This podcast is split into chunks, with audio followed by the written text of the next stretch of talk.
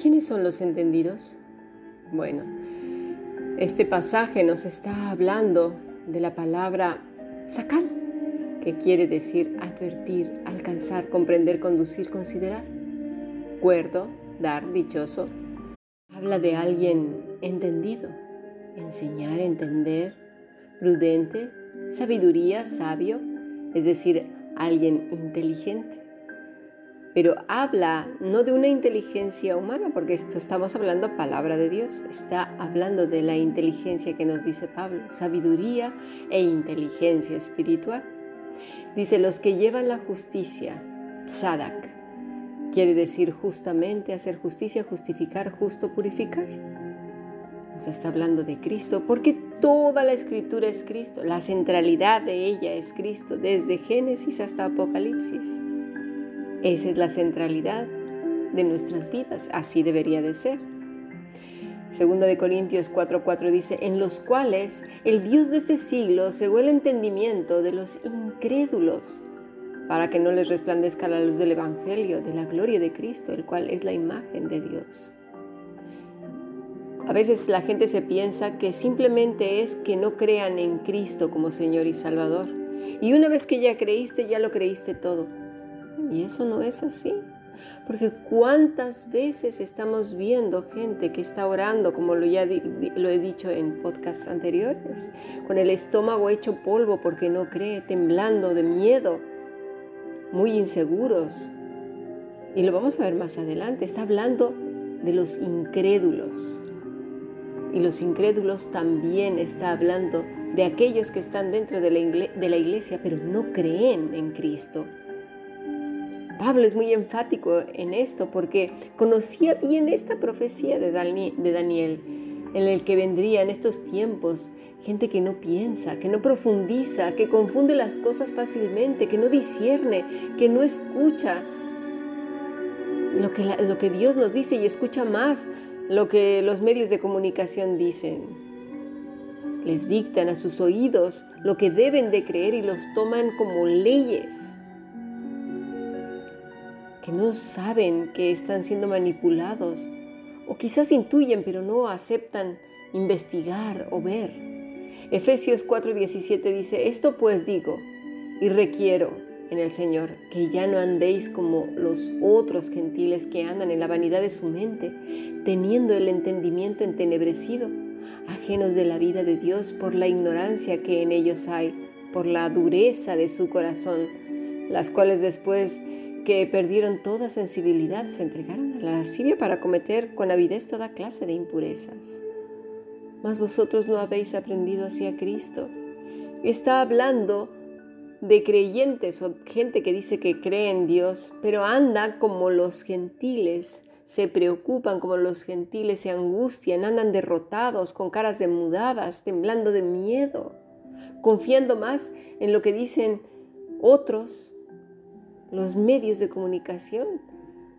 Pablo se está dirigiendo a cristianos, no a gente que no sabe del Evangelio, a la vanidad de su mente, matayotes, fugacidad, inutilidad, vacío, ídolo, vano, en aquellas cosas que no, que no llevan a una vida profunda con el Señor, sino que está confiando en las personas y como lo hablamos en un principio, entregando su vida su corazón mismo a seres humanos que no pueden ni con su propia vida. Mira María y Zacarías, Elizabeth, Sara, Abraham, José, Manoa y su esposa escucharon los mensajes de Dios para sus vidas. Los vieron plasmándose y no echaron a andar el motor de la oración para que todo saliera bien, ¿verdad que no? Ay, oren por mí, oren por mí porque no sé cómo vas. El Señor me dijo, pero oren por mí porque... ¿Eso sería incredulidad? Si ya Dios lo dijo que es, será. Si Abraham hubiera puesto a su gente a orar por su anciana mujer embarazada, no hubiera sido el padre de la fe. Hubiese sido como cualquiera de nosotros y ni siquiera se hubiese mencionado su nombre hasta el día de hoy. Cada día que nos acercamos a la escritura, que meditamos en ella, es una conversación con el Señor que memorizamos en función de lo que vemos. Y eso es fortalecer nuestro amor, su amor y seguridad en, el cuidado de Él hacia nosotros. Dios no nos necesita, nosotros a Él sí, y de manera extremadamente urgente. Tenemos el camino que es Cristo, pero no cualquiera camina en Él, porque esta generación sin entendimiento perece. Se fabrica sus propios vestidos, hechos a medida, un poquito de aquí, un poquito de allá, otro poquito de acullá, porque eso suena mejor. Mira lo que nos dice Jesús en Juan 12, del versículo 37 al 40. Pero a pesar de que había hecho tantas señales delante de ellos, no creían en él, para que se cumpliese la palabra del profeta Isaías que dijo, Señor, ¿quién ha creído en nuestro anuncio y a quién se ha revelado el brazo del Señor?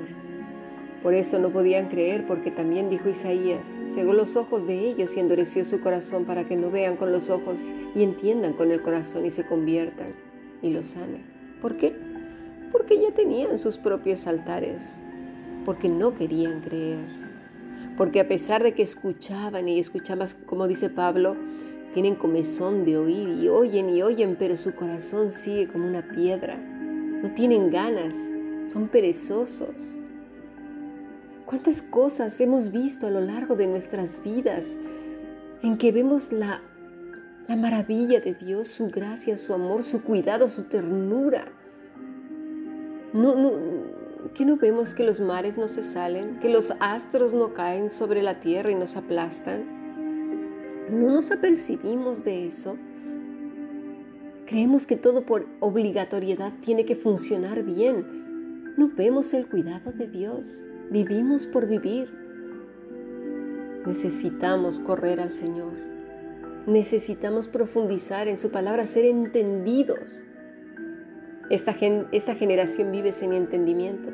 Sigue buscando caminos alternativos, centrando su corazón en sí mismos, no siendo capaces de dominar sus propios corazones y pensamientos, siendo llevados por cualquier viento de doctrina, angustias, susurros, pensamientos, ruidos que los hacen temblar porque, aunque digan que creen en Dios, no, le creen. Mira a Sadrach, Mesach y Abednego, a Daniel, su situación era peligrosa, era de vida o muerte.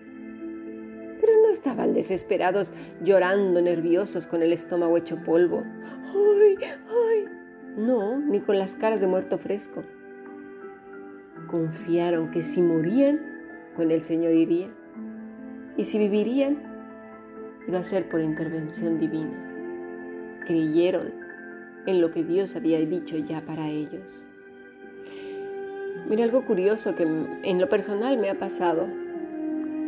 E, este grupo inició primeramente hace eh, por ahí del 2015 con un grupito de mujeres también de todos los lugares del mundo. Luego pasó a, una iglesia y, y, se formó con otras mujeres. Los estudios que yo hacía en ese grupo de mujeres los pasaba yo a esas otras personas que tenía por separado. De ese grupo por separado solamente vino una sola persona, que es mi madre. Pero así nació ese grupo. Sin embargo, yo me enfrentaba a dos cosas. Primero, porque, a ver, aunque estudié el seminario de teología pastoral y cursé la licenciatura y la maestría en teología, sabía que me iba a enfrentar a dos situaciones. Por un lado, el machismo recalcitrante de los círculos conservadores, en, en el que ven a la mujer con un gran desprecio, todo su trabajo como ser inferior, es más como a Satanás con faldas. Pero pasaron por alto que Jesús tuvo discípulas, entre ellas estaba María, Marta, Susana y otras mujeres.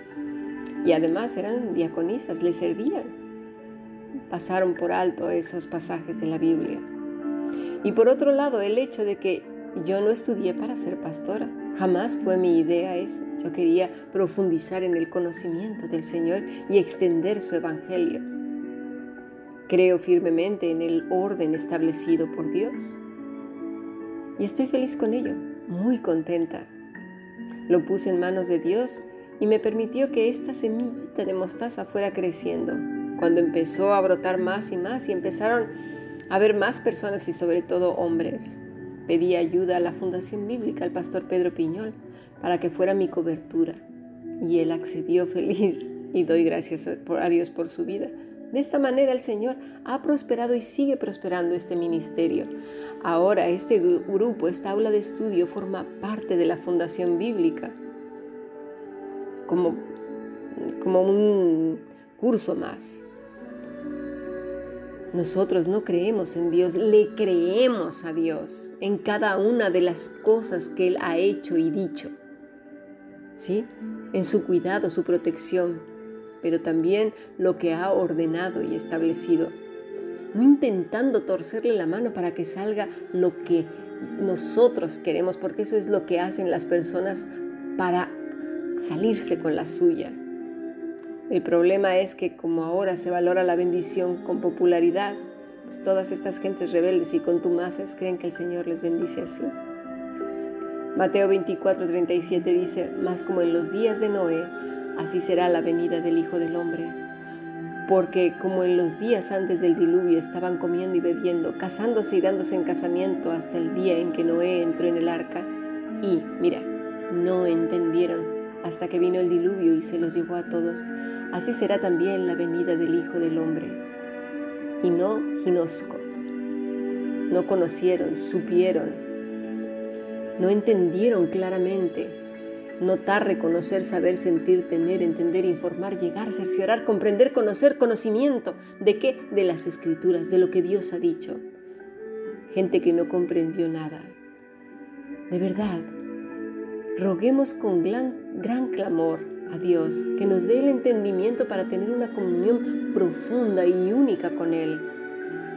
Que podamos decir tan confiadamente como María, aunque todo no sea contrario, aunque fuera mujer, aunque fuera una jovencita, aunque fuera lo que fuera, hágase conforme a lo que tú has dicho. ¿Y sabes por qué?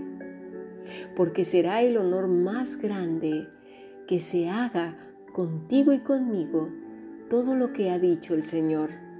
¿Por qué? Porque será bendición sobre bendición. Digamos juntos, Señor, hágase conmigo conforme a lo que tú has dicho, porque para mí será el honor más grande. Sigamos aprendiendo bendiciones.